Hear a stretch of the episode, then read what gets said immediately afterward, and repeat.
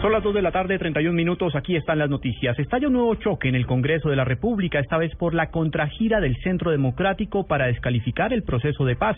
El presidente legislativo, recordemos, negó todos los permisos de salida a los congresistas de todos los partidos. Ya se conoce una reacción del uribismo, en la que aseguran que con o sin permiso el viaje se hace. En el Capitolio Nacional, Diego Monroy.